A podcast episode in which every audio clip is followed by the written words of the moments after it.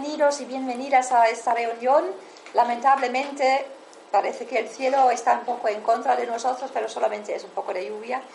Os presento primero a mi querida amiga Mabel de Gaudio Inocentis, es miembro del Club de Leones de Nerja. También en este momento, este año es jefa de zona, así que es una persona que controla un poco todo esto, lo que está pasando en la zona de Málaga. A mi derecha, para empezar, Pepe Peruzzo, que es del Club de Málaga, también es una persona que tiene muchísimas actividades, desde hace casi toda la vida está activo en el Club de Leones haciendo muchos proyectos. Y también eh, os, os, presento a Luis Domínguez, que viene de Mijas, tiene un club en Mijas, que es el director internacional y una persona sumamente activa, viaja por todo el mundo en el nombre del Club de Leones. Bienvenidos otra vez y me alegro veros aquí y podemos empezar primero para presentar un poco, para informaros sobre lo que estamos haciendo en todo el mundo, ¿vale? A disfrutar. Gracias. Entonces, es que soy yo, ¿no? Sí. Bueno, primero agradecer a él que su presentación. Como he dicho, yo soy ex director nacional, yo fui director nacional de la asociación durante dos años.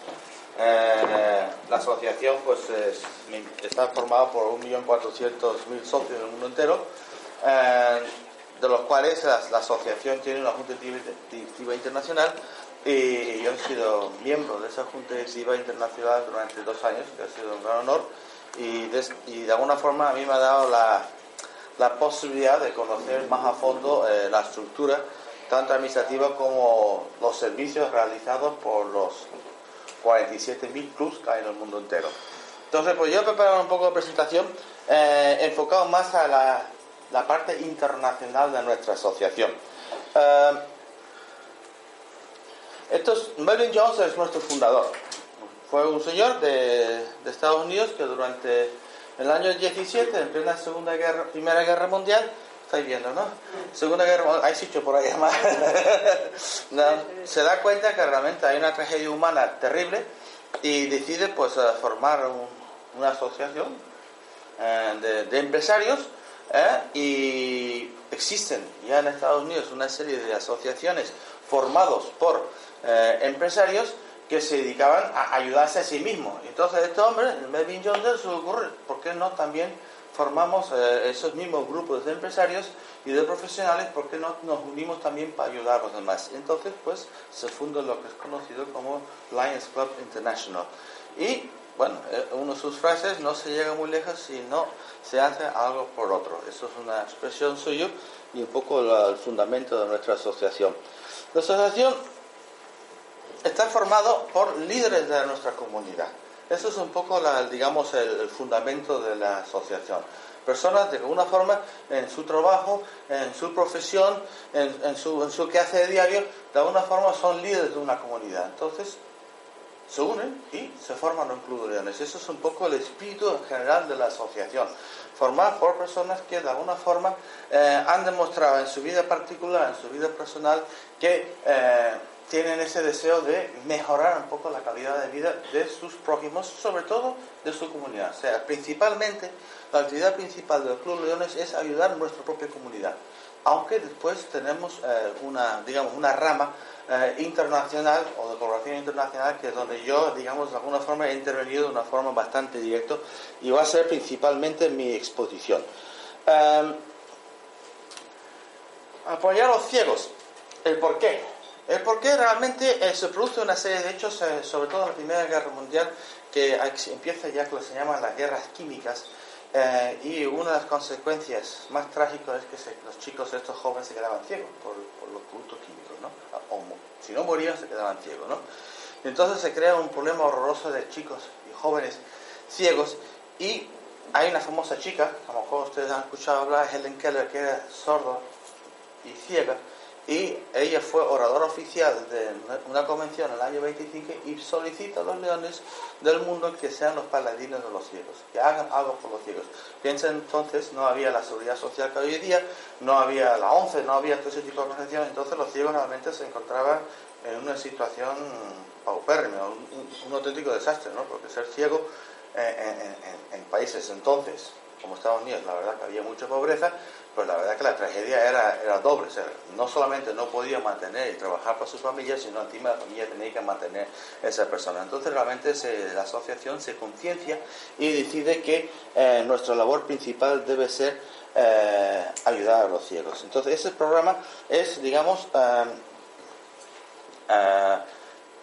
digamos, es estelar dentro de nuestra asociación. En España no tanto, porque en España, lógicamente, eh, pues tenemos la ONCE, tenemos la seguridad social, pero claro, en países como África, como la India, en Sudamérica, el problema de la ceguera es muy grave y no existe la ONCE y los servicios sociales o la seguridad social en esos países, pues son realmente mínimos, ¿no? Y entonces, una persona que se queda ciega por cataratas, pues que quedó ciega por cataratas y, y ahí se queda el pobre, ¿no? Pues, el Club Leones, una de las funciones creo que tiene es alguna forma concienciar a la sociedad que tiene que hacer algo. O sea, no solamente es hacer servicio o ayudar, es también concienciar eh, nuestra sociedad para que sea partícipe de la ayuda humanitaria. Que no, sea, que no es, digamos, que nosotros hacemos. Nosotros conseguimos o intentamos conseguir que las personas de una comunidad participen con nosotros en ayudar a las personas tanto locales como en actividades internacionales. En este caso, eh, erradicar la ceguera en el mundo. Bueno, estimular, es lo que he dicho un poco antes, estimular un poco a, a la comunidad a ser más solidario, ser más participativo y, digamos, no encerrarse en sí mismo, sino realmente pensar que vivimos en una sociedad y que eh, tenemos que ser eh, participativos en todos los problemas que puede haber, tanto a nivel local como internacional. Bueno, nuestra asociación tiene como cuatro programas principales, digámoslo así, ¿no? Entonces, nuestra asociación de alguna forma eh, propone a los clubs que cada trimestre eh, tenga como una actividad eh, más, más predominante un tipo de servicio, ¿no? Aunque después la realidad es que se hace todo el año o se hace en épocas diferentes del año. Pues bueno, en agosto atrae a nuestra juventud nosotros tenemos una serie de programas que creo que son muy interesantes, que es el intercambio juvenil, que son los campamentos juveniles, que es eh, el ayudar a los jóvenes eh, en, distintas actividades. Aquí hay una foto, pues mi club, por ejemplo, pues hemos comprado una serie de, cosas, entre ellos ahí están viendo una nevera para un orfanato en Tanzania, o sea, ayudar a la gente joven, ¿no? O sea, ya entro un poco en el tema internacional, que es... Eh, un poco mi función. Yo he sido asesor, antes de ser director internacional, yo he sido asesor de relaciones internacionales de España durante 12 años. Campaña mundial de acción de servicio compartir la misión. Lo que dije antes, la visión es eh, objetivo principal de nuestra asociación. Nuestra asociación tiene dos campañas de recogido de fondos a nivel mundial que en cada año, primera vez la primera vez que se hizo se recaudaron más de 150 millones de dólares, que es un dinero, entre todos los clubes del mundo. Y este último que se hizo hace poco, eh, que yo además fui responsable en España, se recaudó 200 eh, millones de dólares en el mundo. ¿Y qué se hace con ese dinero? Pues intentar erradicar la ceguera curable en el mundo. Que son tres temas realmente principales. Aparte hay más cosas, hay tres temas realmente principales con muy, muy poco dinero se puede curar a una persona la ceguera. Uno es la cataratas. Una persona de la India se queda ciego y si no se lo opera, no ve. Así de claro. ¿Eh? Y en la India se opera a una persona por 5 euros. Me parece mentira, pero por 5 euros se opera a una persona y una persona se convierte de ser inútil, una lastra a la sociedad, a ser una persona útil a la sociedad. Yo tengo un cuento muy triste y me gusta contarlo. ¿Se acuerdan ustedes que, que en, eh, hace unos años una bomba en, la, en el aeropuerto de Madrid en el T4 y se hundió el aparcamiento y murieron dos chicos eh, ecuatorianos. ¿Se acuerdan de eso? Una bomba de, ETA, ¿no? Y claro, el gobierno español dijo, oye, vamos a buscar a la familia y, y lo vamos a traer a España para el entierro. bueno, fueron a Ecuador, encontraron a la madre y, trajeron a esa madre a España. Y se muestra la ciega. Claro, lo primero que hicieron, vamos a llevarlo al hospital, vamos a hacer una revisión eh, médica a ver qué le pasa a esta mujer. Lo único que tenía catarata, llevaba 20 años ciego. O sea, ella no cumplió su hijo. Ya tenía que morir su hijo para que nos diéramos cuenta que esa persona simplemente con una operación de catarata podía haber visto su hijo antes de morir. O sea, así, así de trágico es en esos países. Yo siempre digo a la gente, nosotros llegamos tarde, los leones. Llegamos tarde, tenemos que haber llegado antes. Es una pena, pero eso es la realidad. Entonces, por eso es tan importante. Dos, los otros dos temas es eh, lo, que se llama oncocercosis o ceguera fluvial, ¿eh? que con una pastilla, ¿eh? una pastilla que vale un dólar, puede evitar que un niño se vuelva ciego permanentemente. Porque el catarata todavía es reversible. Te pongas ciego de cataratas, pero dentro de 20 años, como el señor esto lo opera y ve. Pero la oncocercosis es irreversible. Si quedas ciego, te quedaste ciego. ahí no hay operación, no hay nada. Y por un dólar. Son bacterias, ¿no? Sí, sí, sí. Por un dólar, una pastilla. En Centroamérica, en África, se puede evitar que una persona llegue a ser ciega para toda su vida. Y la otra gran eh, enfermedad eh, endémica en esos países es el traucoma. El traucoma, que es una enfermedad de los párpados que reinvierte los párpados, raya la córnea y te queda también ciego eh, sin remedio. Y eso con unas pomadas antibióticos se cura. Y encima es gratis, porque eh, hay una empresa farmacéutica que dona todas las pomadas a la Alliance International para, para aplicárselo a la gente. son cantidades de dinero ínfimas y pues, puede realmente cambiar la vida. Y con eso, con esos eh, sistemas, en los últimos 15 años se ha curado a 40 millones de personas. No estamos hablando, o sea, la población de España es como si coge toda España y vamos a curar la visa a toda España. Eso es lo que ha hecho los leones a nivel mundial, ¿no? Creo que es importante. Bueno, de hambre. Bueno, ahí también en España, ahora vas a hablar Pepe Peruche, lamentablemente el, problema del hambre existe.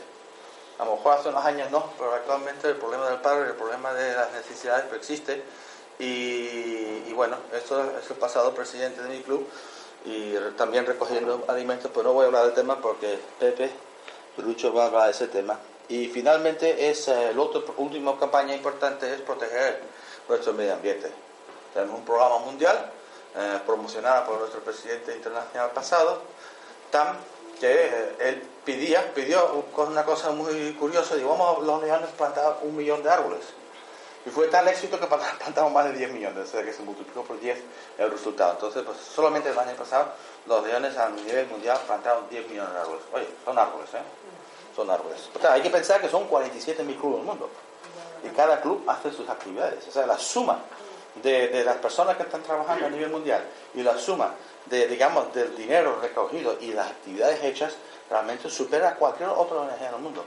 A mí siempre me gusta decir en este punto que el Lions Club International ha sido reconocido como ONG número uno del mundo en servicio. Pero no poco lo digamos nosotros. Naciones Unidas pidió al Financial Times eh, por favor, que hiciera un estudio sobre los 50 ONG más, más importantes del mundo. Alliance International, number one. El primero. Por varias razones. Primero por la cantidad que somos, pero sobre todo hay dos temas muy importantes. El 100% del dinero que se recauda, el 100% del dinero que se recauda, se gasta en servicio. O sea, ni uno, yo soy el director nacional. Esta chica es presidente del club, ella es jefe de zona. Jamás, jamás hemos cobrado un dólar. Somos todos voluntarios. Nunca hemos cobrado nada. Y eso, claro, muchos ONGs pues tienen gente, y muy bien hecho además, no es una crítica, pero tienen gente trabajando. Entonces hay una parte de gastos administrativos muy alto, y nosotros no lo tenemos. Y los gastos, los pocos que hay, los pagamos nosotros. Solo somos nosotros mismos, los socios, que pagamos una cuota. Mi club paga 10 euros, los vuestros más o menos igual, a lo mejor un poco más porque tenéis una sede en Málaga, pero pagamos nosotros de nuestro bolsillo ese 10, mi club, por ejemplo, pagamos 10 euros al mes para mantener la estructura mundial local y nacional de nuestra asociación. Lo pagamos nosotros, no nos paga las cuentas de actividades. Y después otro tema muy importante que hace que el Club León sea un poco especial es que nosotros mismos decidimos lo que hacemos con nuestro dinero. O sea, el Club de Energía, el dinero que recoja, o mi club, o de Málaga, cuando hacemos una actividad, mañana, dentro de dos días, tengo una cena en mi club, una cena escocesa que vamos a hacer, un gaitero y todo, y por el dinero que vamos a recoger ahí, nosotros decidimos lo que queremos hacer con ellos. No tenemos que mandarlo a un central, en Madrid o en Sevilla, donde sea. O sea, nosotros decimos, pues tenemos ahí mil euros, pues lo vamos a gastar en, comida, vamos a gastar para ayudar a un parapléjico, vamos a gastarlo en, un programa internacional, vamos a mandar dinero a nuestra fundación internacional para erradicar el cerebro del mundo. O sea, somos nosotros los que vamos a decidir qué hacemos con el dinero. Y eso es una gran ventaja, porque somos, somos dueños de nuestro propio trabajo y nuestro propio servicio. Y además tenemos lo que se llama, a mí me gusta mucho decir, el feedback. Feedback quiere decir el, recibir la, satisfacción del servicio realizado. Si tú mandas dinero ahí, muy bien, se va a gastar bien, seguro. Pero el hecho de recibir, el reconocimiento, de recibir eh, las gracias de las personas que están recibiendo en nuestro servicio, es una satisfacción tremenda. Y ahora os contaré hasta qué punto, me da hasta frío y hace calor aquí dentro. Bueno, ¿qué dice aquí? Bueno, eso, eso fue el presidente internacional que animó un poco al tema de la plantación de árboles. Bueno, pues ya está, una expresión que él tiene y a mí me ha gustado.